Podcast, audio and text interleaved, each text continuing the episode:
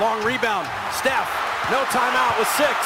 At five, Curry for the lead.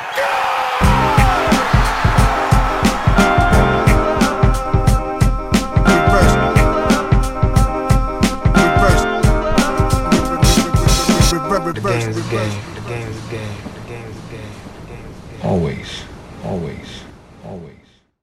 Salut à toutes et à tous, bienvenue dans un nouvel épisode du podcast de l'équipe Rivers Basket Session. Avant qu'on se lance sur le podcast du jour, je voulais vous rappeler que c'est le, le dernier jour en fait pour les précommandes de notre livre Une saison en enfer, Euh, le livre dont on vous parle depuis quelques semaines c'est l'histoire d'une équipe fictive, d'une équipe amateur fictive qu'on a suivie sur une année avec tout un tas de, de choses, des portraits robots de joueurs que vous avez forcément croisés, euh, euh, des portraits même dans lesquels vous allez forcément vous reconnaître, que ça vous fasse plaisir ou non.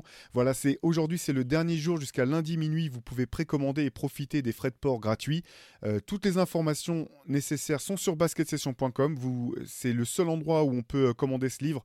Euh, voilà, qu'on, sort, comme vous le savez, comme, nos MOOC, totalement en indépendance. Donc, ça sera pas à la Fnac ni sur Amazon ou chez les autres distributeurs. C'est uniquement sur basketsession.com. Donc, allez-y, jusqu'à minuit ce soir, vous pouvez en profiter pour, euh, pour commander ce, ce livre. Et maintenant, je vais pouvoir euh, introduire un petit peu nos, nos invités. On a notre euh, premier invité, je crois, de la, de la saison. Shai, tu vas me dire si, si je me trompe ou pas. Voilà, c'est Frédéric Young euh, qu'on est ravi de recevoir. Euh, son nom doit forcément vous dire quelque chose. Si vous êtes un lecteur de Rivers, euh, de basket session, si vous avez Internet, YouTube, que vous n'habitez pas dans une, grotte et que vous vous intéressez au basket, vous avez forcément vu son nom quelque part. On en parlait tout à l'heure, ça fait maintenant euh, 10 ans pile qu'on a la chance de, collaborer avec Fred. Et au-delà d'être un, ben, un journaliste, une super plume du journalisme, être un expert en coaching, en préparation mentale et 12 000 autres choses que je, que je ne sais pas encore, il se trouve que Fred est donc euh, le troisième euh, fan français du Orlando Magic avec Shai Mamou et, euh, et Georges Eddy. Voilà, ça c'était les stats avant le début de la saison. Maintenant on sait que le, le wagon se remplit de, de plus en plus. Fred, on est ravi de te recevoir. Merci d'être avec nous. Comment ça va, Fred? Ben, ça va très bien et merci vraiment pour l'invitation. Ça me fait plaisir. J'écoute votre podcast euh, bah, depuis sa création. J'adore. Et euh, bah, j'ai un peu poussé hein, pour que ça parle du Magic parce que là, c'est sept victoires consécutives quand même. C'est- beau. Bah oui, c'est clair, parce que là, donc le, le Magic, effectivement, deuxième de la conférence Est euh, à l'heure actuelle, 12 victoires, 5 défaites. Euh, Shai, toi, donc, euh, bon, on- heureusement que tu as, basculé sur, le, terrain des Grizzlies depuis l'an dernier, parce qu'on a pu. euh, ça nous laisse des, manières de, pouvoir te chambrer. Moi, voilà, tu es, au sein de la rédaction, euh, fan d'Orlando depuis de, longues années. Euh, ce, bon début de saison dont parle Fred et sur lequel on va revenir, est-ce que tu l'avais vu venir, toi?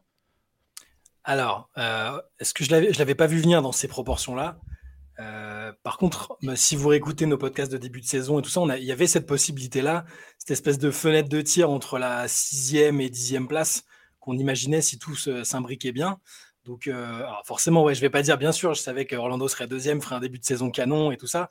Euh, mais par contre, ils sont, ils sont vraiment dans le max de ce qu'on pouvait envisager, quoi. Je pense, que personne est arrivé en disant, ouais, ça va être la grosse surprise à l'est même si c'est que le début de saison et que, voilà, tu sais, Théo, j'évite de fanfaronner et de, et, de trop, euh, de me montrer trop ambitieux trop vite parce qu'on sait que ça va, ça va très rapidement en NBA. Mais j'ai comme l'impression qu'avec ce qu'on voit là depuis euh, le début de la saison, il y a quand même énormément de signaux très positifs et encourageants, surtout quand, euh, voilà, quand on est un peu fan du Magic et que on les suit depuis toutes ces années de galères et de. C'est même pas des galères en fait, c'est des, des saisons ultra insipides où, euh, bah, où tu fais comme moi, où tu, tu, tu trouves une autre équipe à soutenir sur une année pour pas dire que tu es fan exclusif du Magic, tu vois. Donc là, c'était dernièrement les Grizzlies, mais, euh, mais non, euh, alors oui, surpris, bien sûr, surpris positivement, surtout, et on en parlera avec, avec les blessures qu'il y a eu. Enfin, je veux dire, ça joue sans Wendell Carter Jr. et Markel Fultz qui sont deux titulaires indiscutables de cette équipe, donc ouais, très agréablement surpris. Alors Fred, avant que je te, je te pose la même question, il faut, faut que je précise quand même que, que tu suis, euh, tu fais plus qu'être fan, tu suis vraiment en détail les, ré- les- les résultats et les performances d'Orlando, parce que tu as même lancé un blog qui s'appelle Mhm. Orlando et, Ma- et Magic, et Magic, sur lequel on peut bah, suivre tes analyses, la manière dont tu décortiques un, un petit peu le jeu. Euh, mais ceci dit, pour, à la question que j'ai posée à Shai, toi, est-ce que tu avais vu venir un, un début de saison aussi canon que celui-ci? Non, euh, forcément, enfin, c'était pas, c'était pas prévisible, mais par contre, il y avait des, petits signes. La saison dernière, après leur début de saison à 5-20, donc 5 victoires, 20 défaites, l'équipe est, est à 29-28. Donc il y avait des petits signes avant-coureurs euh, avec le retour de Fultz, avec le, retour progressif bah, là de Isaac en début de saison. Euh, il y a un truc qui se passe dans cette équipe depuis, depuis la saison dernière. Et moi, en tant que fan du Magic, la saison dernière, j'avais bien kiffé cette équipe déjà. C'était vraiment jouissif de suivre cette équipe, suivre l'évolution euh, des, Franz Wagner, de, son frère aussi, qui, qui s'est fait une place dans cet effectif, et, bien sûr l'éclosion de Paolo Benquero, qui n'est qu'à sa deuxième saison. Et, et, là, en fait, ce qui est vraiment plaisant, c'est que tu sens la continuité, mais tu sens surtout qu'il y a un groupe et un, un environnement qui est sain, en fait, euh, au sein de cette franchise. Et, et c'est pour ça que je suis à demi surpris, parce que je m'attendais à ce que le Magic gagne plus de matchs, euh, soit plutôt dans un rythme de peut-être euh, une victoire, une défaite. Et là, c'est en fait, ça a plutôt un rythme de deux victoires pour une défaite. Donc, euh, finalement, quand on réfléchit comme ça, on pouvait se dire, bah, c'était peut-être un peu prévisible. Ce qui est vraiment surprenant, c'est que bah, le Magic bat les Nuggets, bat Boston, coup sur coup, et bat Milwaukee aussi à, domicile. Donc, euh, en fait, ces gros matchs, ils les ont gagnés. Et les gros tests, ils les ont gagnés. Alors que bah, je rappelle juste qu'ils ont commencé la saison par un road trip à l'ouest. C'était assez casse-gueule. Ils reviennent avec euh, trois victoires, de défaites. Derrière, ils jouent un match à domicile mais à Mexico. Donc, euh, c'était un peu galère hein, ce début de saison avec euh, pas mal de déplacements. Et finalement, bah, c'est un beau parcours et pas complètement prévisible, mais en tout cas, je m'attendais à ce qu'il y, ait des choses qui se passent du côté d'Orlando. Bah, c'est bien que tu, mentionnes la saison dernière, Fred, parce que c'est vrai que moi, l'an dernier, j'avais vraiment kiffé cette équipe. En fait, j'étais, euh, je l'avais suivi, euh, alors je vais pas dire au jour le jour, mais vraiment assez régulièrement. Je trouvais que le jeu était intéressant, ce qui se passait sur le terrain. Euh, Wendell Carter Jr., qui je pense, le joueur, c'est même pas sous-côté, c'est que limite personne ne sait qu'il existe. Je trouve que c'est un joueur vraiment très solide. Banquero, j'avais été bluffé honnêtement par sa saison rookie. j'avais forcément suivi un petit peu de loin ce qu'il avait donné à Duke. Je connaissais la hype, mais j'avais été très surpris aussi qu'il soit choisi en premier pic, euh, alors qu'on s'attendait à ce que ce soit Chet Holmgren qui soit, qui soit retenu. Et euh, moi, j'ai été bluffé par son adaptation, en fait, euh, la manière dont il a passé le cap entre la NCA et la NBA. J'ai trouvé que c'était incroyable. Cet été encore avec Team USA, je l'ai trouvé excellent. J'ai même trouvé parfois qu'il était peut-être pas assez responsabilisé dans le jeu, dans le jeu de Team USA. ce qui m'a un petit peu fait peur quelque part, c'est le tout tout début de saison où, euh, où j'ai eu, eu on, le reconnaissait pas beaucoup, je trouve. Il était en, manque d'adresse, manque de confiance. Le jeu passait clairement pas, je trouve, euh, pas assez par lui. Euh, ça jouait, il était pas assez impliqué. Et j'ai eu un petit peu peur sur le début de saison je me suis demandé, ah, est-ce que c'est pas un petit peu, tu sais, on, dit parfois que c'est le, le sophomore jinx ou la, difficulté dans la deuxième saison, on commence à taper vraiment dans le mur. C'est là que j'ai eu un petit doute. Est-ce que vous, ce, je parle vraiment de la première semaine et demie peut-être de, compétition d'Orlando, est-ce que ça vous a posé des doutes ou est-ce que vous vous êtes dit, bon, bah là, c'est simplement la mise en place, derrière, euh, derrière on va enchaîner? Euh, franchement, il... Ouais, non, mais franchement, il était, il était moins adroit, mais dans le jeu, j'étais pas du tout inquiet parce que l'équipe était dans une approche et une thématique très défensive. Euh, lui, c'est pas un mauvais défenseur, hein, il a une, marge de progression, mais c'est quand même surtout un très très bon joueur offensif de base euh, sur son poste. Non, j'étais pas inquiet. C'est pareil, on en parlait souvent avec Antoine et, euh, et on n'était pas trop d'accord sur le fait. Lui disait qu'il était décevant et que c'était Wagner qui prenait les rênes de l'équipe, ce qui n'est pas totalement faux. Wagner aussi est devenu un leader encore plus cette saison, mais non, Banquero, il, il, a une maturité dans le jeu qui est excellente. Et, même quand il ratait euh, des tirs, quand, euh, quand il y avait une petite maladresse, je trouve qu'il a, ajouté des cordes à son arc aussi. Il est un peu meilleur dans le playmaking. Il est meilleur en défense que la saison dernière. Ça passe par le collectif, hein, évidemment. Mais euh, non, j'étais pas inquiet. Et là, il monte vraiment en puissance. Et, et, en même temps que l'attaque d'Orlando, en fait, parce qu'on en rigolait pas mal au début de la saison en disant bah, oui, c'est cool, ils défendent, mais ils vont être pas mal. Mais ce serait bien de réussir à attaquer correctement et d'être prolifique parce que au bout d'un moment, tu te manges un mur euh, euh, sur une saison NBA et ils ont vraiment euh, bah, fait grimper le curseur de ce côté-là. Et Banquero, sur les derniers matchs, il est, aussi excellent. Il n'a pas besoin, c'est pas un joueur qui a besoin de, faire des cartons. tant qu'il a une forme d'efficacité et, qu'il force pas, il sera, toujours excellent, je pense. De, mon côté, en fait, moi, ça me, plaisait plutôt bien en fait qu'ils prennent pas beaucoup de tirs dans, les premiers matchs parce que à côté de lui, tu avais Markel Fultz et Franz Wagner et pour moi, la, saison dernière, en fait, il a eu. Euh, bah, c'était un peu une saison comme euh, Wembanyama cette saison, c'est-à-dire que il jouait vraiment comme un franchise player d'une équipe très faible, donc il avait un, gros usage, il prenait énormément de tirs, des mauvais tirs. Et euh, moi, ce qui m'a plu dans ce début de saison, c'est qu'il forçait pas son jeu, mais justement, peut-être que qu'il manquait un peu trop d'agressivité. En tout cas, dans le passing, moi, j'ai clairement vu qu'il avait progressé. il lâchait le ballon plus vite, plus intelligent. Mais après, c'est vrai que le match, moi, contre les Clippers, m'a fait peur parce que pour le coup, on avait vraiment besoin de son scoring et, il était absent. Et bah, il s'est réveillé lors, du match suivant contre Utah où il était très agressif et, tout a changé en fait. Et je pense que la blessure de Market Foot, ça fait aussi qu'il a dû se responsabiliser. Et finalement, là, il est en train de trouver un bon équilibre parce que le but, c'est aussi que Franz Wagner, il, continue à se développer en tant que porteur de balle. Euh, ce que je reprochais peut-être à Banquero l'année dernière, c'est qu'il lançait un peu trop d'actions. Il n'était pas assez dans le jeu sans ballon, il était beaucoup dans, le jeu à, lui-même initier le jeu. Et euh, finalement, euh, je pense que ce n'est pas forcément la bonne formule pour le Magic. Et là, bah, cette saison, c'est quand même un peu mieux équilibré. Et quand tu as besoin de lui, il, est quand même agressif. Je trouve que sa progression, elle, est, elle, est, elle se voit en fait, elle est visible en ce début de saison. D'accord, bah, super. Vous, avez tous les deux parlé de défense. On est obligé de voilà d'y venir.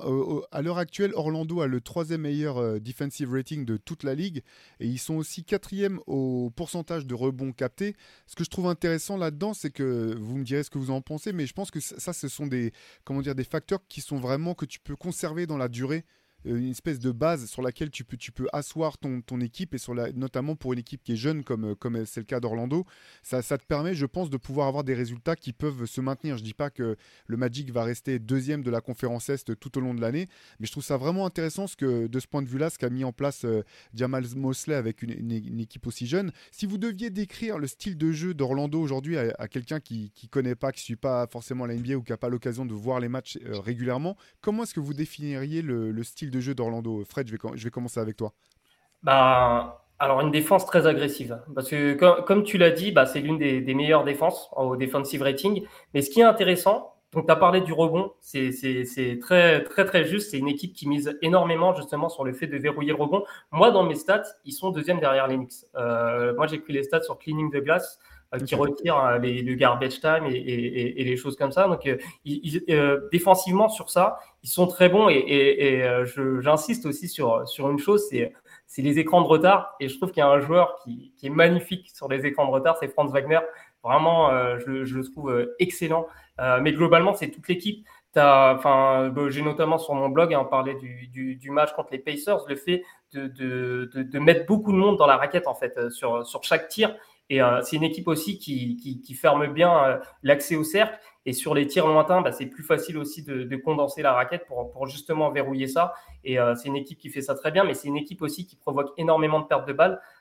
c'est la meilleure hein, NBA. Le, ratio de, ballons de ballons provoqués, de pertes de balles provoquées, il est, assez élevé. Il est à 17%, 17,6%. Donc il faut comprendre que sur, sur 100 possessions, tu as tu as, les 82, 83 balles qui, qui, ne vont pas finir par un tir finalement, et, du coup 17%, que 17 balles que le Magic va récupérer. Donc ça, c'est hyper important aussi. Tu passes aussi par cette agressivité pour bien défendre, parce que tu as, des bons protecteurs de cercle, mais c'est pas forcément élite. Et du coup, tu es obligé de miser sur, sur quelque chose comme ça, sur verrouiller le rebond, sur intercepter les ballons et, euh, et d'être très agressif dans tes schémas en fait toi, comment, tu décrirais ce jeu de C'est marrant parce que moi, moi, je suis donc je, suis moins, je suis moins statisticien, tu vois. Enfin, je suis moins euh, les, les, stats. Euh, je, les aime bien quand elles, euh, elles confirment l'impression visuelle. Et là, c'est tout ce que tu viens de dire, c'est exactement ce qu'on voit avec avec Orlando. et il y a un truc qui est moins bah, palpable statistiquement, c'est le fait qu'ils sont intéressés par la défense en fait. Tous les joueurs individuellement, et, c'est aussi, ça va avec l'adhésion qu'ils ont pour le projet du coach, parce que quand Mosley est arrivé, il a dit qu'il voulait une équipe à, vocation défensive qui était intéressée par la défense. Et là, tu vois qu'individuellement, ils sont tous, ils ont tous passé un cap en défense, euh, tous les joueurs. Donc ça passe, donc Wagner. Euh, Banquero évidemment euh, et, je pense même à des joueurs qu'on a moins vus par le passé parce qu'ils étaient blessés comme, euh, comme Jalen Suggs qui, je trouve, il fait un début de saison, je trouve énorme. Dans, le sens, euh, la défense, ça m'intéresse et je veux le montrer. Il est, il est incroyable. Euh, il va se bagarrer avec tout le monde. Euh, avec Jokic, même quand on parlait, l'autre fois. il arrive, il, est sur un rebond, il, il, s'accroche, il, il, arrache le ballon, il le pousse, il le provoque un peu. Il a, il a un mix de. Bah, c'est quand même de l'intelligence aussi, il faut être capable de faire ça en défense, mais de, ça et de, de qualité globale que, que j'aime beaucoup. Et, et de compétitivité. on voit une personnalité qui se dégage, tu vois. Donc là, bon, c'est très individuel, mais je pense que ça, ses performances ne sont pas étrangères non plus euh, aux bonnes performances du Magic. Et euh, ouais, c'est bah, ça, c'est une équipe qui se soucie de la défense et, euh, qui est en, accord avec ce que lui propose le coach. Donc au début, on a pu identifier ça comme une équipe alors je vais chiante, c'est un c'est un petit peu fort, tu vois, mais c'est pas l'équipe sur laquelle les, gens cliquaient pour le League Pass forcément. Et ils voyaient les scores, ils disaient bon bah c'est sympa, mais il n'y a pas 14 joueurs différents à, regarder par rapport à l'année dernière. ça attaque pas beaucoup, donc ok c'est bien, c'est académique, ça, gagne des matchs, mais c'est pas l'équipe la plus divertissante. Et là, ils sont en train d'ajouter une autre dimension, c'est que même si les adversaires sont un peu plus faibles dernièrement, enfin, je pense à Charlotte euh, la nuit dernière, bah, ils arrivent à sanctionner, ils arrivent à sanctionner offensivement. Euh, euh, l'agressivité de Banquero dont tu parlais, Fred, c'est totalement ça. parfois, il, arrive à trouver le bon dosage entre l'agressivité offensive et le fait de, bah, de, faciliter le jeu pour les autres comme, comme Wagner, comme Cole Anthony en, aussi en sortie de banc. Mais dans les pronostics début de saison, je l'ai mis sixième homme de l'année. C'est pas trop mal parti, je pense. Et en tout cas, il est crédible dans ce, dans ce rôle-là. Et voilà, sur ce style de jeu, moi, moi j'aime bien voir des, joueurs qui sont en adéquation avec le coach. Euh, on en parlera peut-être après, mais je trouve que c'est une, une, composante très importante aussi. Euh, Jamal Mosley, qui était, euh, qui était spécialiste du développement à Dallas, avec une petite connotation défensive aussi. Et là, hop, on voit tout de suite l'ADN de ce qu'il a envie de montrer. Quoi ce, qui est dur avec les équipes comme, Orlando, ce que tu disais, euh, équipe pas forcément très sexy ou que les gens euh, euh, vont pas forcément suivre sur le League Pass, il y a vraiment une espèce de David sale gueule quand même pour les, pour les petits marchés parce qu'en fait, même l'an dernier, je trouvais que c'était plaisant à voir jouer mm. le, jeu. Et en fait, l'an dernier, il me faisait penser un petit peu au hockey d'il y a deux ans en fait, avant, mm. avant que les résultats commencent à. Enfin, avant que, que ça se mette en place, où bon, les résultats étaient pas là, mais je la trouvais vraiment kiffante cette équipe de, qui, avait, bah, qui avait suffisamment tanké pour aller choper Holmgren. Et, mais tu voyais qu'il y avait des joueurs avec du talent, tu voyais que euh, au niveau du, staff quand même et du, et du, du jeu, c'était pas n'importe quoi, qu'il y avait une direction, une identité qui était en train de, de se mettre en place. Et puis euh, bah, cette année, j'ai l'impression que pour Orlando, c'est le moment où finalement ça paye parce que les joueurs ont gagné en, en maturité, euh, en, niveau aussi, ont progressé et puis ils savent maintenant comment, comment, comment jouer ensemble. Et là-dessus, alors on a parlé de Banquero, mais je pense qu'on peut peut-être revenir un petit peu sur, sur Franz Wagner incroyable, euh, encore une fois, à la Coupe du Monde. Je pense que s'il s'était pas blessé, euh, le titre de, meilleur joueur de la compétition lui tendait les bras. Honnêtement, euh, c'est pas démérité que c'était pour Dennis Schroeder, mais voilà, je pense qu'il y a quand même une différence de niveau entre, entre les deux joueurs, en fait c'est fou en fait. Alors, c'est un, peu, un peu abusé. Je vais parler d'une autre équipe pour parler d'Orlando, mais moi j'ai du mal à me défaire de cette idée-là. En 2021, les Warriors auraient pu drafter Franz Wagner, ils ont choisi euh, Kuminga. C'est toujours la draft, c'est très dur. Hein. Kuminga euh, a encore euh, du temps pour devenir un très fort joueur.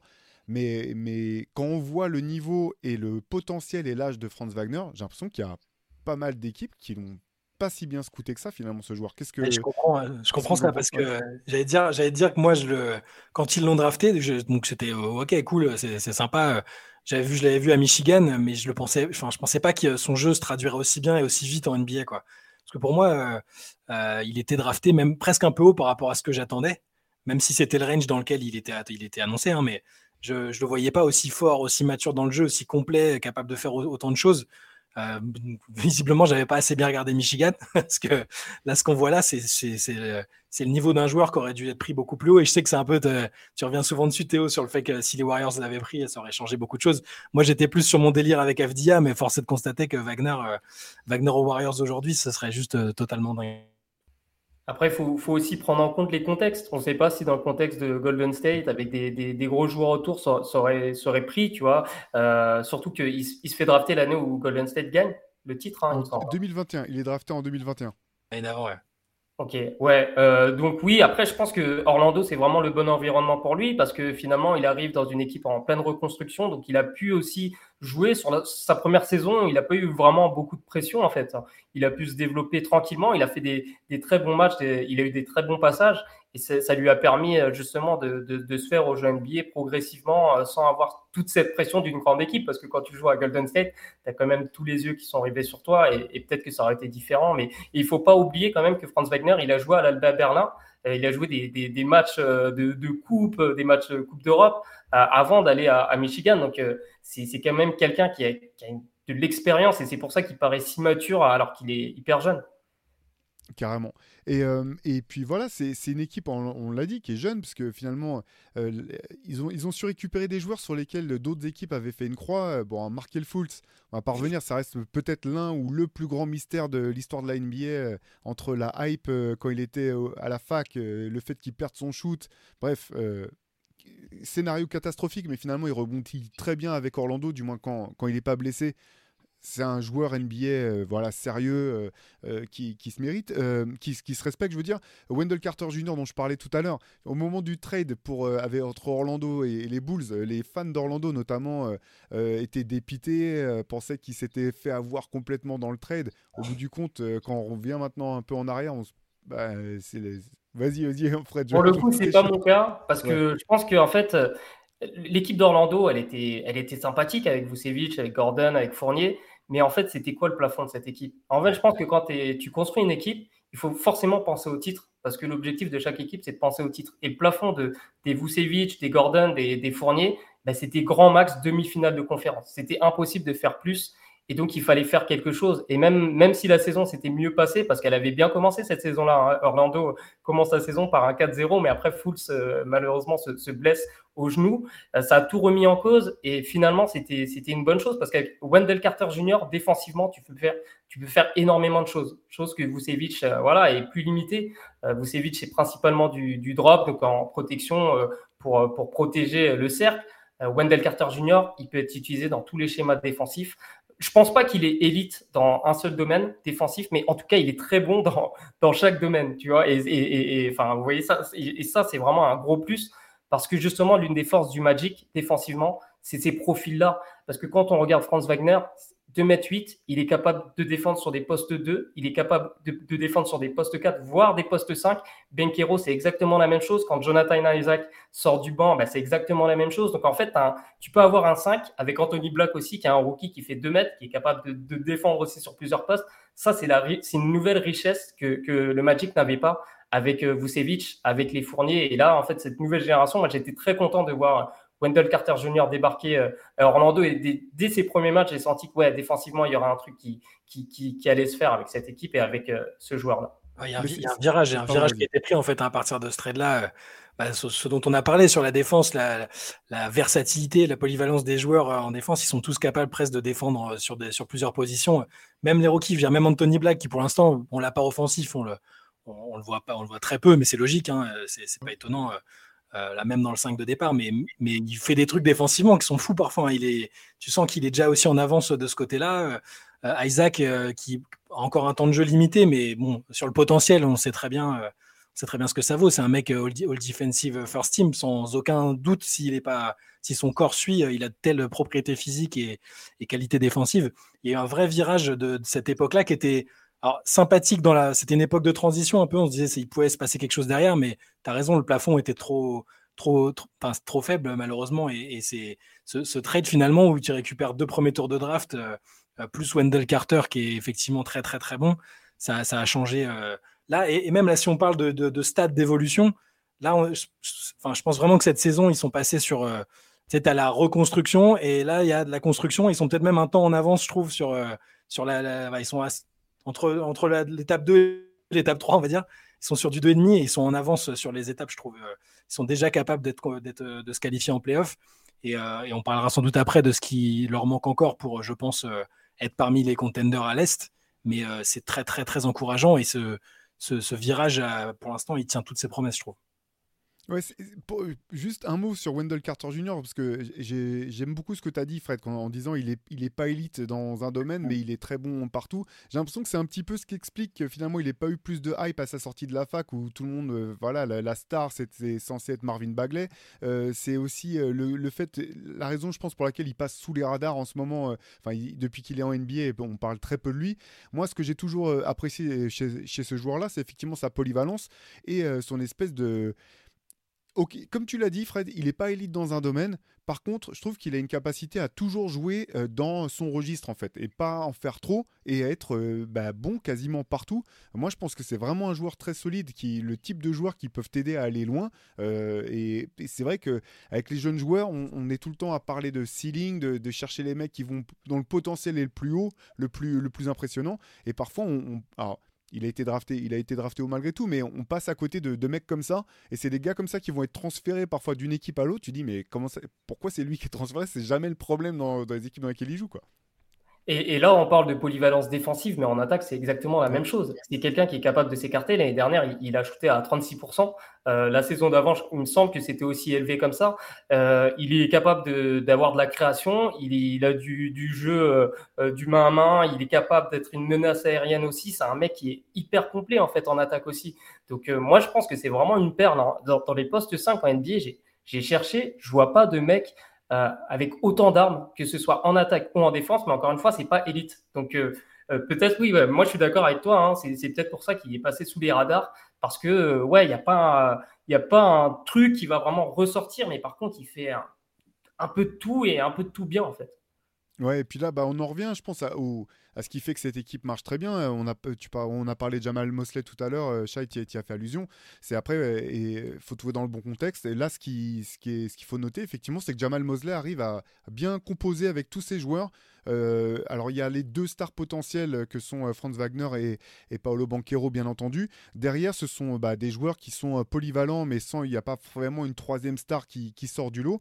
Et il a trouvé comment faire fonctionner tout ça. Alors la, question, je, vais, je vais vous orienter un petit peu là-dessus, parce que quand on a une, forte équipe comme ça, une équipe émergente de jeunes joueurs avec autant d'assets aussi, parce qu'Orlando a beaucoup d'assets pour des trades potentiels, la question c'est toujours celle-ci. Est-ce qu'il faut commencer à trader? Pour essayer d'aller chercher un joueur plus fort pour accompagner cette équipe-là. On sait que c'est souvent ça la solution au bout du compte, mais la question souvent, c'est celle du timing en fait. À quel moment est-ce qu'on sait vraiment euh, ce qu'on ce qu'on a en stock? À quel moment est-ce qu'il faut se dire, bon, bah, si c'est le moment maintenant, il faut essayer de, euh, de, de, passer un cap et d'aller chercher quelqu'un Est-ce que vous avez euh, une idée là-dessus, vous, concernant le Magic?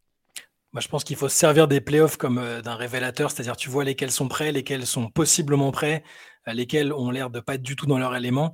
Et il faut laisser euh, l'équipe se construire, grandir ensemble. Moi, j'aime bien la construction autour de noyaux ah bah, comme ça dans des jeunes équipes. C'est toujours bien de voir lesquels sont, amenés à s'entendre sur le long terme. regarde, je prends l'exemple de Boston. toutes les intersaisons, il y a plein de gens qui étaient pour la séparation de Jason Tatum et, Jalen Brown. Bon, pour l'instant, ils sont pas, ils sont pas titre, mais ils sont pas très loin ils en sont pas très loin et on, les a laissés se développer ensemble. Euh, peut-être que ça fera ça pour euh, Banquero et Wagner à un moment.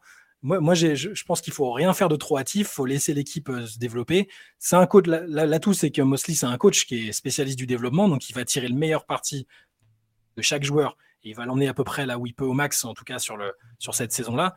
Et après en playoff, j'imagine, là je me projette, hein, j'imagine le Magic en playoff, ne serait-ce qu'un premier tour déjà. Euh, là, tu, vas voir un peu comment, euh, sous une pression différente, euh, avec des défenses plus, agressives, plus ciblées, bah, ces joueurs-là vont, s'exprimer. Est-ce qu'il y en a un où tu vas en ressortir en te disant non, mais même avec un an ou deux de plus, c'est peut-être pas ce qu'il nous faut pour les playoffs. Et là, tu, tu réfléchis à quel joueur peut le remplacer. Mais pour l'instant, moi, je toucherai rien. Je continuerai à faire preuve de patience parce que, comme je disais tout à l'heure, je pense qu'ils sont un tout petit peu en avance sur le temps de passage, vu l'âge des mecs, parce qu'on parle d'une équipe extrêmement jeune. Enfin, ils ont tous 21, 22 ans. Euh, mon gars Joe Ingles, euh, tu l'as même pas mentionné, Théo. Je suis déçu parce qu'à chaque fois, tu as bien rappelé que je suis le seul fan de Joe Ingles sur la planète. Mais... Et vous m'avez bien charrié quand il a débarqué à Orlando.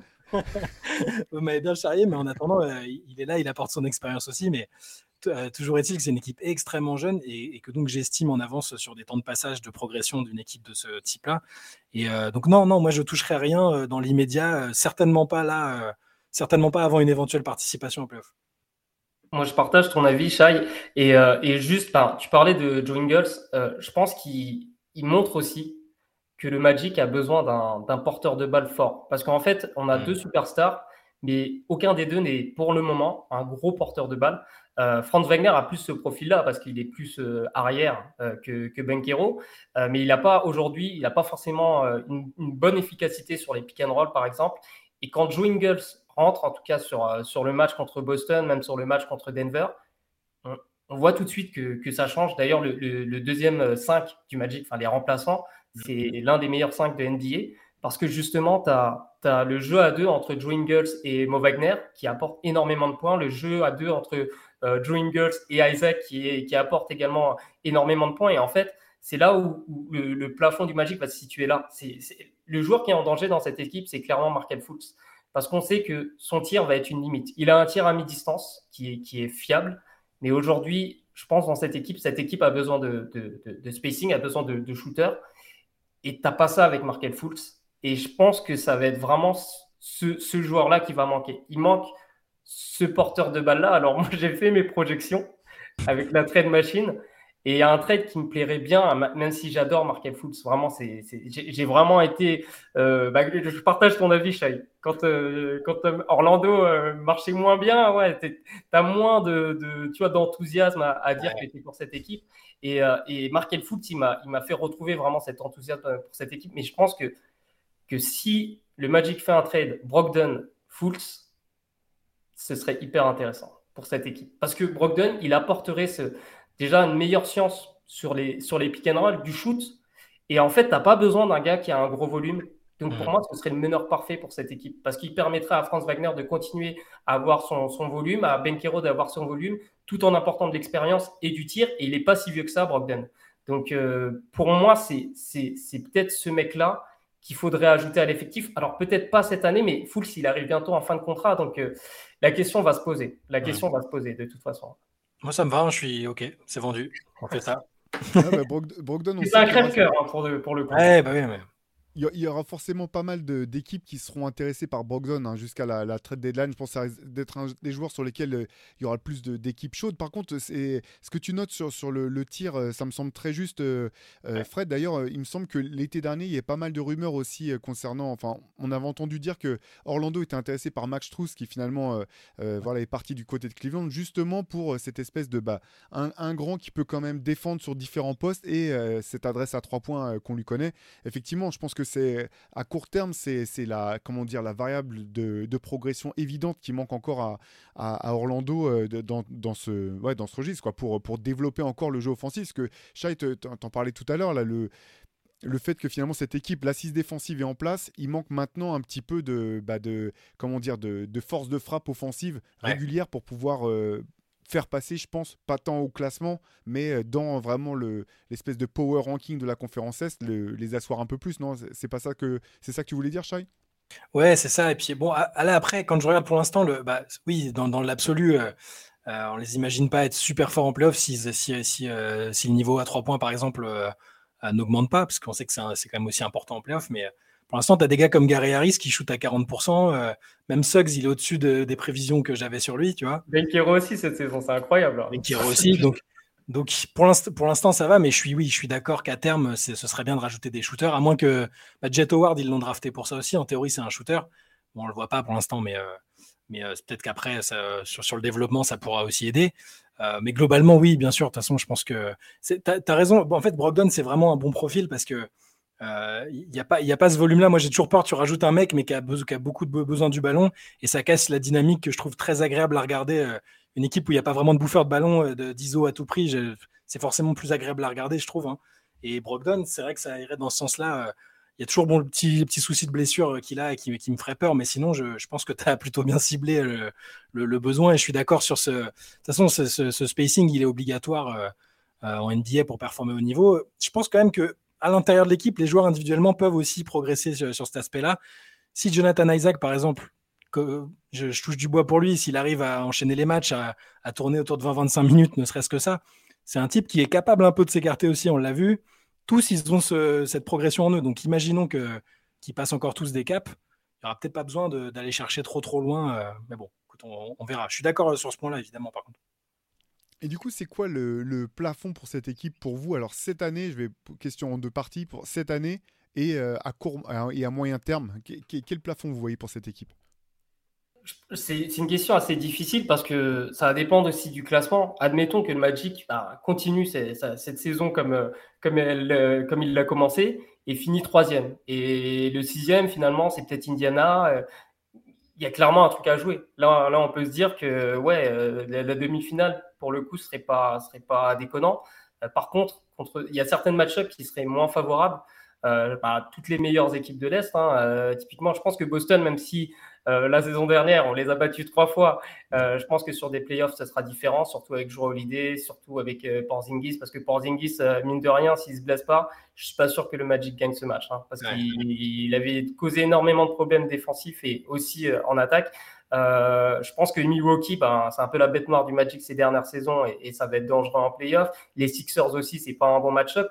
Donc, euh, enfin, je pense que ça, voilà, si le Magic parvient cette saison à finir dans les trois premiers, le sixième, pour moi, il va être, euh, même si c'est Miami, ça peut être jouable pour le Magic. Mais actuellement, je ne les vois pas plus haut que ça. Ce serait vraiment même un miracle qui passe un tour de playoff. Hein.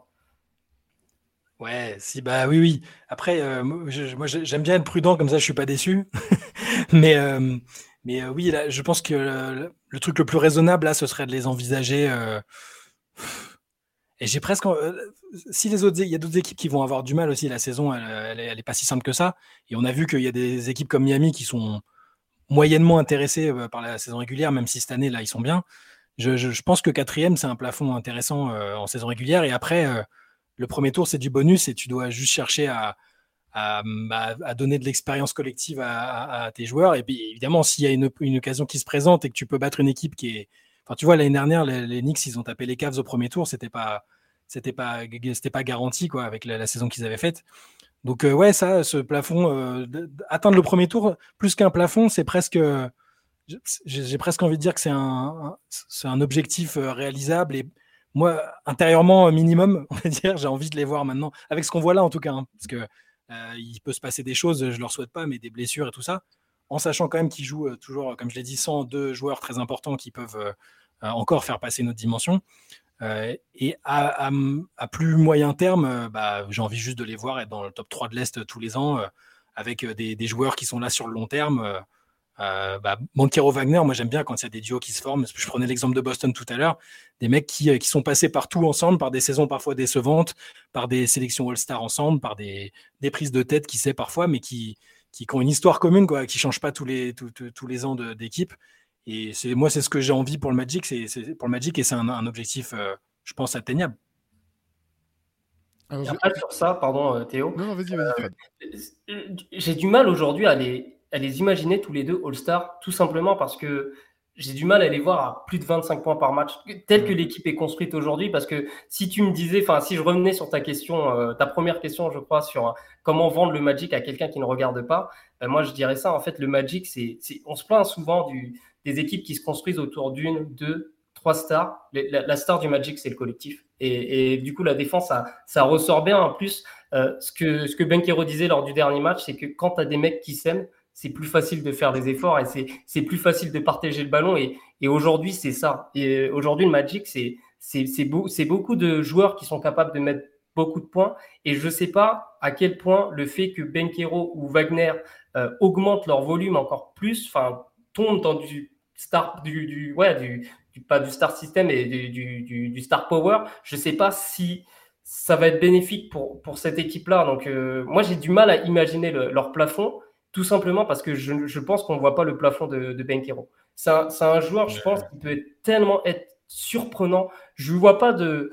J'ai du mal à le comparer à, quelqu'un, en fait, ce mec, parce que j'ai l'impression qu'on n'a pas conscience de, son potentiel. Euh, et, pour Wagner, peut-être que c'est la même chose. Je le vois peut-être avec un potentiel plus limité, tout simplement parce que physiquement, c'est peut-être plus limité aussi que Benkero, mais, mais Benkero, je pense vraiment que ça peut, ça peut être euh, un joueur euh, exceptionnel, mais je connais pas son plafond, donc je pourrais pas dire aujourd'hui. C'est marrant, marrant parce que dans un podcast de tout début de saison, on en parlait avec Benjamin, euh, avec Benjamin Moubèche, et on n'était pas du tout d'accord parce que lui, il pense que le Magic sera limité par le niveau de son supposé franchise player qui était Banquero en tant que first pick, euh, forcément. Mais euh, et, moi, je lui disais qu'au contraire, et ça avait commencé déjà à Duke, je le trouvais incroyable déjà sur le. Pareil, c'est de la maturité de son jeu et le fait de pas être bah, le profil croqueur parce qu'il va être first pick, parce qu'il va être option numéro un dans une jeune équipe médiocre il va allumer, euh, il va allumer à fond. Maintenant, j'aime bien son approche dans le jeu. Et moi, pour le coup, je, vais, choisir l'optimisme, mais je pense que ça peut être un, bah, All-Star durable, un, franchise player, mais peut-être avec cette composante-là de ne pas être euh, tous les ans au-dessus de 25 points et d'être euh, plus dans le partage et tout ça. C'est un peu le ressenti que j'ai quand je l'écoute aussi. Il me semble être un garçon équilibré et, avec une approche intéressante du métier et du jeu. Donc, euh, ouais, moi, moi je, suis, je suis plutôt optimiste sur, sur lui individuellement. Et, et, si on prend le, meilleur scénario possible, c'est euh, Banquero, donc numéro 1, et Wagner, numéro 1 bis, dans une hiérarchie traditionnelle, j'entends, hein, avec les deux qui, s'entendent à merveille et qui arrivent d'un soir à l'autre à, à, se passer le flambeau, à être efficaces ensemble. Et là aussi, je pense à l'exemple de Boston où les deux euh, ont, ont, parfois réussi à bien alterner. Il y a des périodes où, où, bah, où Tatum est un peu moins bien et où c'est Jalen Brown qui prenait le relais.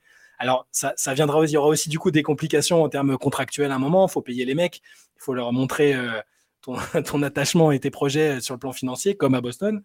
Mais pour l'instant, moi, je ne vois pas pourquoi il ne pourrait pas avancer très loin autour de ces deux-là et de quelques-uns qui viennent se greffer autour et qui sont même déjà là d'ailleurs. Moi, je partage totalement ton, ton, avis, Fred, sur, sur Banquero. Et je pense que notamment, une des données que les gens sous-estiment, ils ne se rendent pas compte de sa taille, en fait. Pas compte de la taille qu'il a. Et, des joueurs qui ont autant de skills et qui font cette taille-là et qui sont aussi polyvalents, c'est vraiment une denrée rare. Et sachant que ces skills ne vont faire que grandir, enfin que se développer et sa taille par contre elle va pas bouger quoi. Et je pense que c'est euh, offensivement comme défensivement et on l'a très bien vu par exemple je, vais, je vais comparer avec un autre joueur qui sont pas du tout similaires en fait dans, dans, dans, dans le jeu mais c'est Michael Porter Jr de, de, Denver. Les gens sous-estiment sa taille. Et, et vraiment et l'an dernier on l'a bien vu pendant les playoffs à quel point la taille a été l'un des, des, des, éléments majeurs du succès des, des, Nuggets. C'est que tous leurs adversaires ont eu énormément de mal à gérer ce, c'est voilà ce, la, la taille, le physique, la, le, ouais, le, le, physique et l'ampleur de, de, tous ces joueurs-là. Et Banquero, quand je vois ce qu'il est capable déjà de faire euh, en termes de skills, de polyvalence même, tu vois qu'on l'a vu, on l'a vu jouer 5 avec, euh, avec Team USA. Moi, je l'ai trouvé excellent dans ce registre qui n'est pas le sien en NBA, qui n'était pas le sien à, la fac, vraiment. Euh, moi, je pense que son, son, son, ceiling est vraiment très haut. et pour, pour te rejoindre, Shai, je pense qu'il a vraiment le, le potentiel l'histoire dira s'il l'atteindra, mais pour être un All-Star euh, à plusieurs reprises, carrément. Et, moi, je me base aussi sur ce que, sur ce que je me souviens des propos de Coach K à son sujet. C'est un peu sa dernière, euh, c'est la dernière pépite qu'il a eue en fait avant de prendre sa retraite. Et, alors, il, a, il, il, a toujours été élogieux envers ses joueurs, c'est logique, hein, mais, mais, avec lui, j'ai l'impression qu'il y avait un truc particulier et, il le mettait beaucoup plus haut déjà que ce que les gens pensaient parce que bah, jusqu'au dernier jour, c'était pas si évident qu'il soit pris en numéro 1, hein. c'était un peu incertain. Euh, euh, tout le monde pas vraiment. C'était un peu une surprise, ça s'est décanté euh, sur la fin. Mais Coach K a dit, euh, pour moi, c'était une telle évidence. En gros, c'est vraiment un des meilleurs à ce poste-là que j'ai eu. Voilà, Coach K, il en a eu quand même. Hein. Il a eu des sacrés joueurs, des sacrés, des, des profils divers et variés. Mais il avait vraiment, il avait beaucoup loué sa mentalité. Même, il avait eu une petite affaire pendant son, son, cursus à Duke, un truc léger, une sortie, machin. Et il a dit que c'était rien, qu'il pensait que c'était un des meilleurs prospects qu'il avait jamais eu, qui serait euh, phénoménal et monumental en NBA. Donc tout ça mis, ensemble, je pense, qu'Orlando euh, tient vraiment son joueur, euh, son joueur pour les années à venir. Et ce que j'aime beaucoup sur, chez Benkero dans ce début de saison, c'est qu'il est beaucoup plus intelligent dans ses choix. C'est-à-dire qu'aujourd'hui, il va chasser les mismatchs. Dès qu'il a un mismatch à jouer, il va aller au poste. C'est un truc qu'il faisait, qu'il faisait un peu la saison dernière, mais qui sous-exploitait. Et cette saison, il l'exploite, je trouve, à merveille. C'est-à-dire que, ouais, il, est, il est beaucoup plus dans l'efficacité cette saison. Et on le voit, hein, ses pourcentages sont, nettement meilleurs. Et c'est aussi ça, hein, le développement, c'est l'apprentissage, c'est passer par, par des mauvais tirs pour apprendre à, finalement à trouver ton efficacité. Et, je trouve que, ouais, sur ce début de saison, on voit tout de suite, enfin, comme je l'ai dit tout à l'heure, on voit déjà l'évolution de Banquero. Et c'est que sa première année et un mois. Donc, c'est c'est incroyable. Enfin, je trouve vraiment que, que ouais, moi, je, suis vachement, je suis vachement optimiste aussi sur, son cas. Tu fais bien de le noter, le noter parce qu'effectivement, Orlando fait pas mal de bully ball par moment, et en servant que ce soit pour Banquero ou même pour Franz Wagner à d'autres moments quand il y a un match-up euh, avantageux. Euh, et c'est assez rare pour des équipes jeunes en fait. Souvent on dit bon bah ça c'est l'apanage des équipes de vétérans un petit peu. Euh, voilà, on sait que les, Clippers avec Kawhi Leonard ils font ça systématiquement, d'autres équipes le font. Et ça aussi c'est, je pense que c'est une preuve de maturité à la fois bah, du, staff mais aussi des, joueurs de, de, chercher la meilleure option systématiquement par rapport au match-up. Euh, pour dézoomer un petit peu, parce que là on a pas mal parlé de la saison, de l'équipe actuelle, euh, alors j'espère que vous n'allez pas m'envoyer des menaces de mort après ce que, je vais vous dire tous les deux, mais jusqu'à jusqu'à cette belle embellie d'Orlando, euh, sur les, années post-Dwight Howard, il y a quand même eu un trou assez monstrueux où quand même d'année en année on se disait mais à quoi ça sert Orlando? On moi, enfin moi en tout cas, je vais pas dire on, je vais aller, je vais, je vais parler pour mon compte, je comprenais pas la direction de l'équipe, je comprenais même pas les choix de draft, parfois c'était c'était assez euh, illisible. Euh, est-ce qu'il y a quelque chose pour vous qui a, qui a changé ou est-ce qu'il y a eu un moment, est-ce qu'il y a eu un moment clé où vous vous êtes dit ah là il y a quelque chose qui est en train de se passer, là on peut vraiment reprendre espoir un peu et pas simplement parce qu'on est fan de l'équipe et que chaque année on se dit allez cette année ça va être la bonne. Est-ce qu'il y a eu un, élément déclencheur pour vous? Je sais pas, Fred, si tu, si tu veux commencer. Bah, pour moi, c'est bah, la décision forte de trader euh, Vucevic, mmh. Gordon, mmh. Fournier. Pour moi, c'est là en fait que, que, que, je me suis dit oui, il y, y a, un projet derrière. Il y a un projet derrière. Et, euh, et en fait, c'est pour ça que j'étais pas dépité de, de, ce trade, même si bah, Vucevic, forcément, tout ce qu'il a apporté pour le Magic, même Evan Fournier, même Aaron Gordon, c'est quand, quand des mecs jouent pour ta franchise et, se donnent à, à 100%, bah, forcément, ça, fait toujours mal au cœur de les voir partir. Mais tu sentais qu'il y avait un projet, ne serait-ce que par les, joueurs draftés. Alors, Mobamba, ça n'a pas marché, mais il y avait ce, côté déjà envergure. On va drafter des joueurs avec une très grande envergure. Et déjà, il y avait cette idée d'identité de, défensive. Et justement, ils ont pris un, entraîneur, un coach qui avait cette, mentalité-là, cette philosophie. et en fait, je voyais de la cohérence dans tout ce que faisait le Magic, même quand ça marchait pas, en fait. Enfin, c'était les débuts, donc forcément. Et, euh, et, ouais, moi, franchement, ce trade avec Wendell Carter Jr. qui arrive, euh, ça m'a fait penser à oui, il y a quelque chose qui est en train de se créer, il y a un vrai projet, il y a un vrai process. Donc, euh, j'ai été patient et, et, moi, je partage ton avis, On est en avance clairement sur, sur ce qui était prévu. Après, c'est que le début de saison, donc on va pas sortir. non, bien sûr. Mais ouais, moi, moi je J'étais un peu inquiet sur le. Bah, il était intéressant le projet avec tous ces, ces athlètes super longs, super grands, euh, capables de jouer partout, mais euh, euh, au final, c'était Robin Egan, le GM, ça, ça, ça s'était pas très bien terminé. Du coup, je me demandais de quelle manière ils allaient, ils allaient repartir. Au final, ça s'est bien. En fait, je, ne sais pas s'il y a un moment précis. Alors, le trade est évidemment hyper important parce que il a permis tout ce qui est en train de se passer, le changement un peu de direction, de, de façon de faire avec le coach et tout ça. On peut même se demander, là, euh, en juillet dernier, il y, a, euh, Anthony Parker qui est devenu GM euh, de la franchise, qui a un regard, je pense, intéressant, qui a été scout longtemps, qui a l'expérience européenne aussi. Qui est un très grand joueur européen pour ceux qui n'ont pas suivi au début des années 2000, notamment avec le Maccabi Tel Aviv, avec, voilà, qui a été un, une superstar en Euro, qui a gagné plusieurs Euroleague, voilà, un super joueur en Europe. Et, et, pourtant, c'est pas le meilleur joueur de sa famille, mais bon, ça, c'est un petit coucou à Candace Parker. euh, mais toutes ces, toutes ces petites décisions qui, euh, qui je trouve, euh, bah, font qu'ils que en sont là aujourd'hui. Un peu de, de, la patience avec certains joueurs aussi. L'année dernière, il faut se souvenir, quand Jalen Suggs n'arrivait pas à jouer, donc quand il jouait, il n'était pas extrêmement bon et, il se blessait très souvent. tout de suite, c'était bon, bah, l'échec de, de, Jalen Suggs, c'était un mauvais pic et tout. Et là, je redis ce que j'ai dit tout à l'heure, je le trouve phénoménal. Jamal Mosley, il le compare. Euh, alors bon, c'est son coach, hein, donc c'est normal qu'il, mais il le compare à. Il dit, euh, pour moi, il y a du euh, Gary Payton et du Marcus Smart, enfin de tous les, derniers guards à avoir été élus Defensive Player of the Year. Pour lui, c'est il sera dans le meilleur 5 défensif à la fin de la saison pour lui. Donc, il est en train de devenir un joueur extrêmement important, extrêmement complet. il a la mentalité de gagnant qu'il avait déjà à Gonzaga, où ils vont en finale, où c'est le patron de l'équipe. Euh, voilà, c'est toutes ces petites décisions-là de faire confiance à des joueurs, de responsabiliser certains. Euh, voilà, je trouve que c'est quand même ultra, ultra prometteur. Euh, les, frères Wagner ensemble, tu as, raison de parler de Mo Wagner qui, lui, lui, pour le coup, il me surprend de jour en jour quasiment. Hein, parce que c'est pareil, le joueur qu'on voyait qui était pas inintéressant, hein, aux Lakers, c'était pas mal, il faisait ses petits trucs, à la fac aussi, mais enfin, tous les ans, il progresse, tu as l'impression qu'il franchit un palier à chaque fois et, et tous bénéficient, j'ai l'impression, de, du, côté euh, coach développement de, Mosley et de l'ambiance, l'atmosphère dans l'équipe. Euh, je trouve qu'ils sont tous, voilà, tout le monde en profite. Mais au-delà de ça, mais le, scouting est excellent parce que tu as, Bitadze aussi qui arrive l'année dernière. Bitadze, il est censé être notre pivot numéro 3. Là, il joue titulaire et il sort des matchs avec 5 points, 7 rebonds, 5 passes, 5 contre. Enfin, quel troisième pivot, quel troisième pivot dans une équipe est capable de faire ça? Et euh, il y a la draft aussi d'Anthony Black qui est drafté euh, sixième. Euh, moi, je me posais la question, mais est-ce qu'on n'aurait pas dû drafter Bilal Koulibaly? Parce que défensivement c'est parfait. Et tu te dis, bah finalement, dans ce poste de meneur défenseur, parce que comme je dit, bah c'est plus Wagner, c'est plus Benkero qui vont porter la balle, c'est plus ces, ces joueurs-là. Donc finalement, ils ont apporté un, cette sorte de meneur connecteur qui, qui, qui, qui allait bonifier finalement euh, ce que tu as déjà en magasin. Donc finalement, la draft d'Anthony Black, elle est, elle est cohérente et, j'ai l'impression que tout ce que fait euh, le, bah, le, le, management de cette équipe est, cohérent en fait.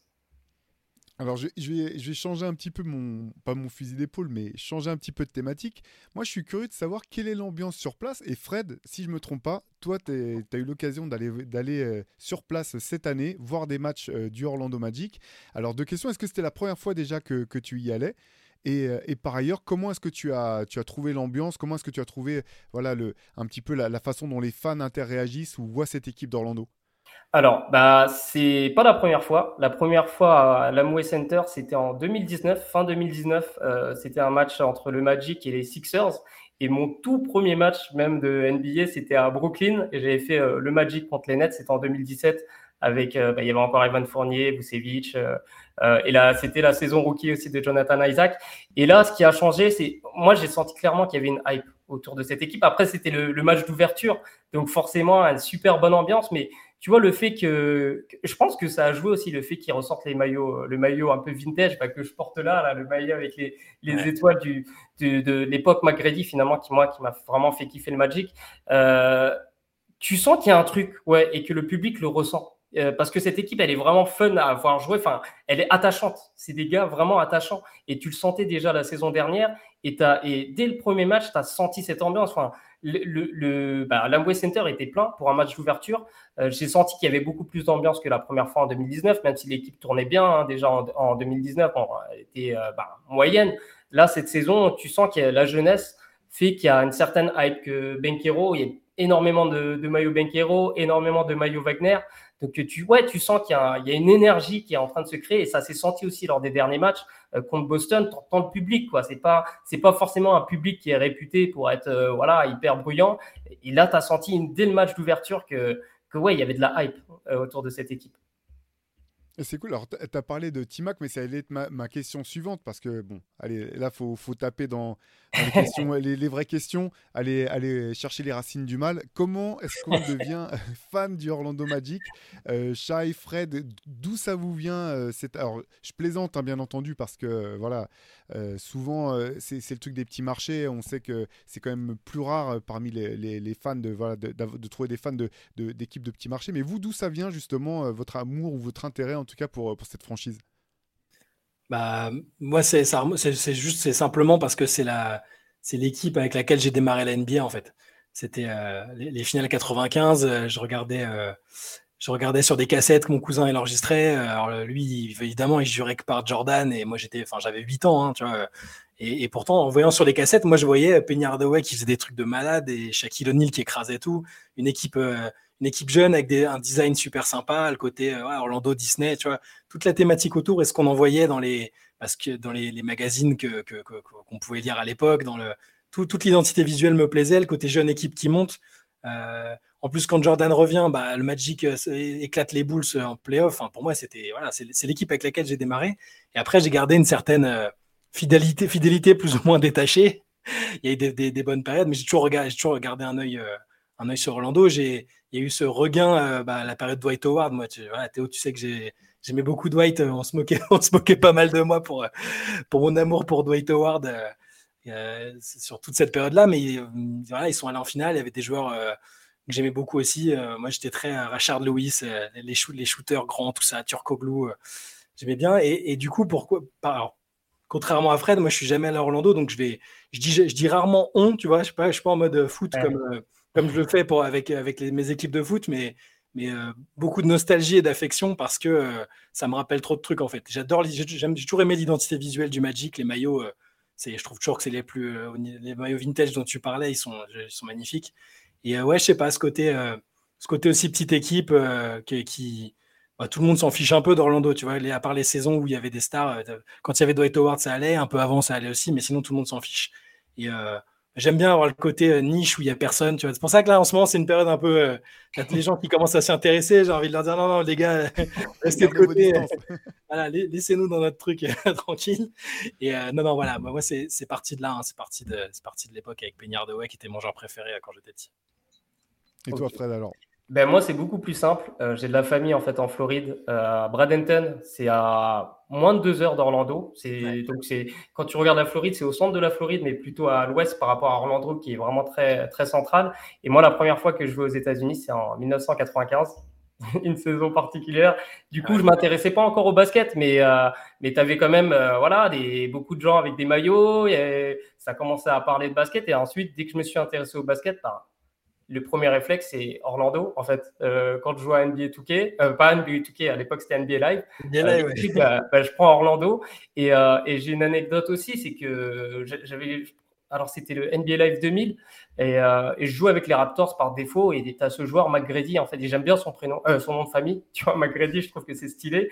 Et la saison d'après, je m'intéresse vraiment au basket. Et je tombe amoureux du basket lors du All-Star Game 2001. Et je vois que McGrady joue, joue au Magic. Et euh, même s'il fait un mauvais match sur, de, All-Star Game, il marque deux points. Et derrière, bah, c'était mon, mon équipe, en fait. Et, et ce joueur, voilà je l'ai suivi et ça m'a fait vraiment mal quand il est parti à Houston et je me suis désintéressé euh, d'Orlando pendant euh, longtemps parce que même quand ils font la, finale en, 2009, j'ai toujours cet attachement parce que j'aimais bien aussi Jamir Nelson, mais je sais pas, j'étais moins à fond, je me sentais un peu trahi, tu vois, de, de, de, de perdre mais vraiment, j'étais vraiment un gros gros fan de, de Timac et, et c'est un crève-cœur vraiment quand, quand tu es fan d'une équipe et d'un joueur et que ce joueur part. Enfin, c'est dingue. Et du coup, bah, c'est revenu progressivement. J'ai toujours attaché, été attaché à cette équipe et, et je ne sais pas pourquoi. Euh, euh, quand Markel Fools est, est, revenu là, j'ai eu un regain d'énergie autour de cette équipe parce que après moi je suis très attaché plutôt aux arrières, forcément parce que c'est mon poste meneur euh, arrière, c'est mes postes de jeu. Donc euh, ouais, quand Fools est venu, je sais pas, j'ai eu, un, regain d'amour pour, pour le Magic. Tu, tu, restes avec nous même quand il sera tradé, on est d'accord tu... Ah bien sûr, j'ai même initié le trade, donc c'est vrai. ah oui, mais bah, écoute, moi, moi j'étais un énorme fan de, de T-Mac, donc euh, je ne peux que qu'être d'accord avec toi. Hein. Mon, un de mes grands regrets, c'était de jamais avoir vraiment pu voir jouer T-Mac et Grant Hill, qui était peut-être un de mes joueurs préférés all-time euh, de quand j'étais gamin. voir ce que ce duo aurait pu faire à la NBA, sans même parler du trade, euh, enfin de, la, de la venue qui s'est jamais faite pour, pour Tim Duncan. Ah, merci Doc Rivers pour d'avoir d'avoir découragé Tim Duncan de signer, signer au Magic. Mais ouais, j'adorais j'adorais ce joueur et sa progression entre son passage à Toronto et son arrivée à Orlando, elle était juste incroyable. Et Timac, alors c'est marrant parce que tu as, le MOOC loser derrière toi, euh, Fred, moi je l'ai aussi derrière moi, il y a un papier sur, sur Tracy McGrady. C'est vraiment ce joueur-là, si, enfin, je vais pas dire qu'il fallait être là, mais le, si, on, si, on, si on jugeait les joueurs, pas, pas tant sur leur, euh, leur parcours, leur résumé, mais sur le niveau, le, le niveau pic en fait qu'ils ont pu atteindre, Timac pour moi c'est un joueur euh, all-time incroyable c'était une machine. J'ai retrouvé des vidéos de, bah, de l'époque NBA Action, et euh, notamment lors des playoffs de 2001, euh, quand il joue contre les Bucks, et des prises à 3 sur T-Mac. Et, je crois que sur cette série, il est quasiment à 30 points. Quoi. Ils prennent quand même un match. Quoi. Euh, donc, ouais, c'est un, fort joueur et, c'est un crève-cœur aussi. La, défaite contre Détroit à 3-1, moi, je m'y voyais déjà. J'étais hyper content, hyper hypé. Et, et, et derrière, la défaite. La première, la première euh, défaite 3 euh, en menant 3-1 de Doc Rivers euh, sur les 18 qu'il est derrière.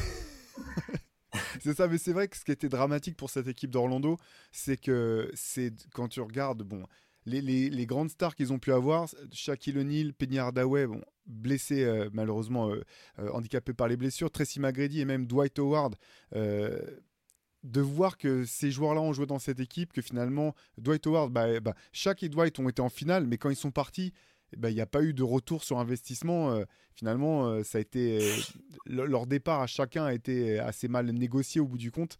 ouais, c'est vraiment dramatique. Une petite question sur Dwight Howard quand même.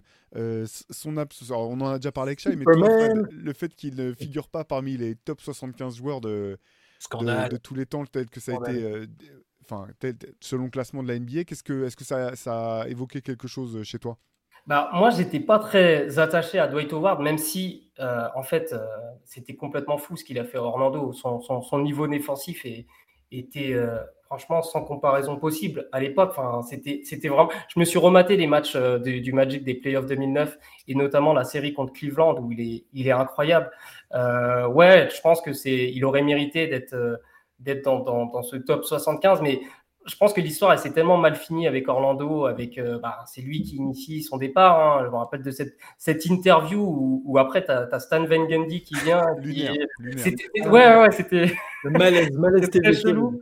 Et finalement, ouais, j'ai quand même gardé une mauvaise image de Dwight à cause de ça, alors que ce qu'il a fait à Orlando, c'est complètement fou. Et, et, oui, bah forcément, ça joue. Hein. Enfin, le, comment tu peux ressentir les, choses que tu vois tout cet aspect en fait qui est pas lié au basket, ça, ça, a une importance sur ces, ces classements-là. Tu vois, le, ça a eu un impact, c'est sûr. C'est clair parce que limite, j'ai l'impression que s'il s'était blessé au genou, tu vois qu'il n'avait pas pu rejouer après sa, sa période Orlando, il aurait plus facilement pu être intégré dans les 75 qu'après être parti aux Lakers et compagnie. tu vois, même les fans, j'ai l'impression, lui en veulent parce que je vois pas beaucoup de maillots euh, Dwight Howard, tu vois, alors que tu as plein d'autres maillots vintage, mais des, maillots Dwight Howard, enfin moi en tout cas, j'en ai pas vu beaucoup. c'est parce qu'ils ont vécu le. Enfin, la constante avec les stars du Magic, c'est qu'au bout d'un moment, ils veulent, ils veulent se barrer parce que pour aller euh, bah, aux Lakers ou dans des trucs plus, euh, plus flashy. Euh. mais bon, Dwight, c'était quand même. Enfin, la période, elle était énorme. L'équipe en elle-même, j'adorais parce que. Bon, c'était une, NBA différente, hein, mais. mais les gens ont oublié, quoi, je pense, pour, pour Dwight Howard. C'était le meilleur pivot de, cette, cette période-là dans la ligue. Alors peut-être que certains diront que c'était une période un peu intermédiaire, je, ne sais pas, hein, mais moi, moi j'ai quand même bien aimé. Il avait, puis il avait une personnalité. Alors sur la fin, sur sa deuxième partie de carrière, il était devenu un peu emmerdant, un peu clownesque. Euh, même en dehors des terrains avec des soucis, mais il avait une personnalité très, rayonnante, il était très, bon client avec les médias, euh, content d'être là, il avait envie de faire le spectacle, il faisait, l'idiot lors des, euh, slam dunk contest avec les caps de Superman. Enfin, il y, avait un truc qui, moi, me le rendait sympathique, et puis une telle domination de, ses qualités athlétiques, sa puissance, enfin, c'était. Voilà. Donc je pense, moi, perso, je trouve que c'est un scandale qu'il soit pas dans les 75, surtout vu d'autres noms qui sont dedans, mais tu as, raison, il y a l'extra sportif qui joue aussi, euh, le fait que c'est pas un joueur très apprécié, même par ses pairs. Hein, je pense qu'on peut, le dire, il n'est pas, apprécié de tout le monde, mais, bon, ça, dans mon livre, il est dans les 75, voilà. Très bien. Allez, pour finir un petit peu, est-ce qu'il y a une confrontation en particulier que vous attendez avec impatience, euh, une équipe euh, que vous avez hâte de voir affronter le Orlando? Moi, euh, je ne sais pas s'il y a une équipe, en tout cas, il y a un mois de décembre qui peut être, euh, enfin, pas fatal pour cette équipe, mais ça va être un, gros, gros test parce que l'équipe va jouer deux fois les Celtics, va jouer les Bucks, va jouer le Heat, va jouer des grosses équipes de l'Est euh, finalement. Et pour moi, ça va être un révélateur de la suite de la saison du Magic parce que là, c'est bien. le Magic commence très, très bien. Là, ce mois de décembre, ça va taper un peu plus dans le dur parce qu'il y aura le play-in, enfin, le in-season tournament. Le Magic est bien placé pour pour l'instant pour faire les quarts de finale. Ça peut être un boost, hein, on ne sait pas. C'est peut-être une équipe de coupe. Moi, je vois bien le, le comme une équipe de coupe et, ça rend du coup la compétition sympa. Moi, je ne sais pas s'il y a une équipe. Euh, après, euh, du coup, c'est pas forcément lié au Magic, mais vu que le Magic, c'est une des équipes que je préfère regarder euh, cette saison, bah, une autre équipe très divertissante, type bah, Indiana, les, équipes de l'Est comme ça, qui, ok, ici à l'Ouest, voilà, moi j'ai envie de les voir contre ces équipes-là parce que ça donne un, ou des oppositions de style, un peu aussi une équipe très, bah, comme Indiana, voilà, très forte offensivement. Euh, qu'est-ce qu'elle fait contre la, défense du Magic, tout ça, voilà, c'est ce qui m'intéresse. Mais globalement, franchement, tous les matchs du Magic sont cool cette année. Euh, c'est pour ça qu'on dit que c'est le bon moment pour monter dans le wagon, parce que, parce que vous pourrez dire, euh, voilà, je vous l'avais dit, c'est vraiment le bon moment, je pense. Et d'ailleurs, j'en profite pour saluer un groupe de fans du Magic que j'ai rejoint la, semaine dernière. Je savais pas. On n'est pas trois. On n'est pas trois en France. On est nombreux. Donc, je salue tous les gars de ce groupe et tous les fans du, Magic en France parce que, ouais, on est. voilà, on va se montrer maintenant. On a plus peur. Bah, bah, parfait. Bah, écoutez, si, si vous voulez en savoir plus sur Orlando tout au long de la saison, je vous engage à suivre le, bah, le blog de, Fred. Donc, c'est euh, Orlando et Magique. Euh, sur Substack, c'est un, site, je le précise parce que je ne sais pas si ça ressort vraiment bien. C'est un site euh, Substack où bah, tu, tu, crées des blogs et, du coup, bah, c'est orlandoemagic.substack.com.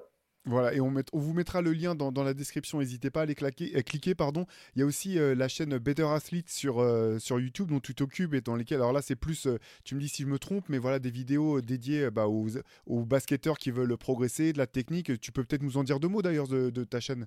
Ouais, bah de base, euh, j'ai créé cette chaîne, bah tu, bah, tu te souviens forcément, euh, parce que moi j'ai connu euh, Basket Session au tout début avec des tutos euh, sur de la préparation physique, même sur, sur de la technique. Et finalement, moi j'ai voulu retranscrire ça en, en, vidéo sur YouTube à une époque où il n'y avait pas énormément d'acteurs qui faisait ça sur, sur le YouTube français. Donc, j'ai lancé des, des, tutos en fait sur le tir, sur, sur, plein de choses, sur plein de domaines. Et au fur et à mesure, je, je, me suis lancé aussi sur de l'analyse tactique, sur un peu tout en fait. Le but, c'est de parler de la, performance dans le basketball, mais ouais, plus dédié aux joueurs pour le coup. Euh, pour aider à, la progression. Parce que moi, je me souviens quand j'ai commencé le basket, bah, j'ai commencé assez tard, 13-14 euh, ans, et j'avais aucune notion. Et le basket, c'est un sport qui se joue par habitude.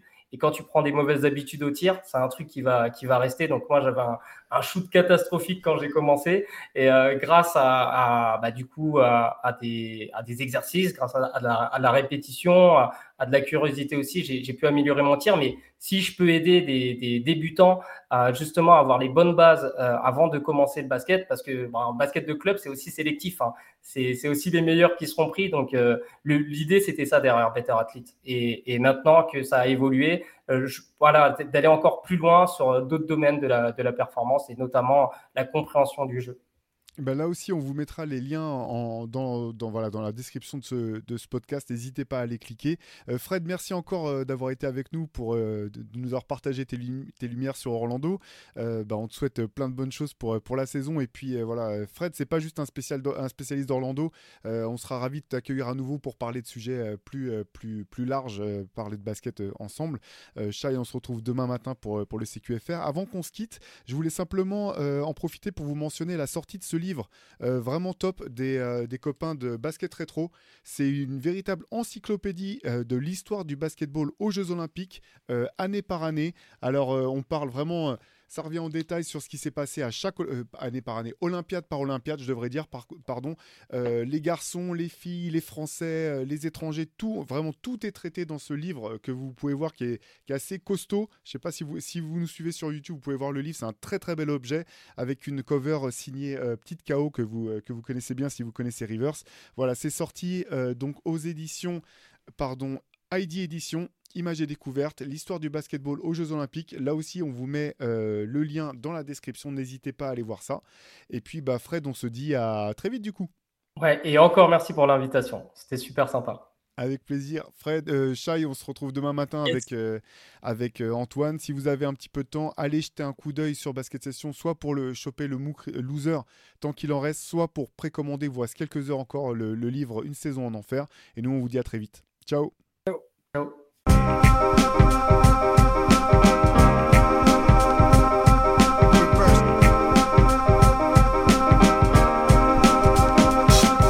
Game is out there, and it's either play or get played.